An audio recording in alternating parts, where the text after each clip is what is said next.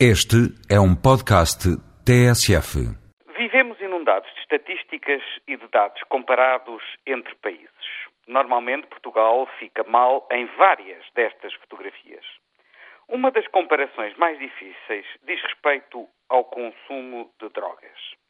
Alguns países, com efeito, não incluem nas estatísticas oficiais os dados sobre consumo em certos locais ou instituições como por exemplo nas Forças Armadas ou nas prisões.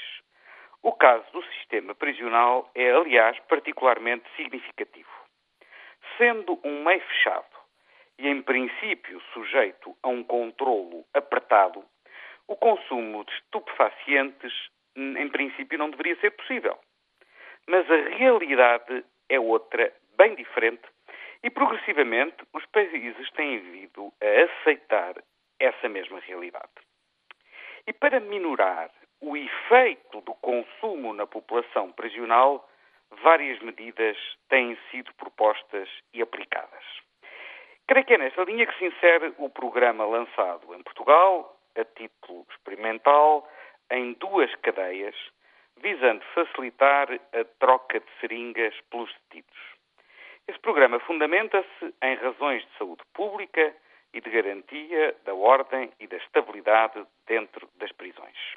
Trata-se de impedir que o consumo em situações de promiscuidade leve ao contágio de doenças graves que podem proliferar com enorme rapidez e em grande escala num meio fechado.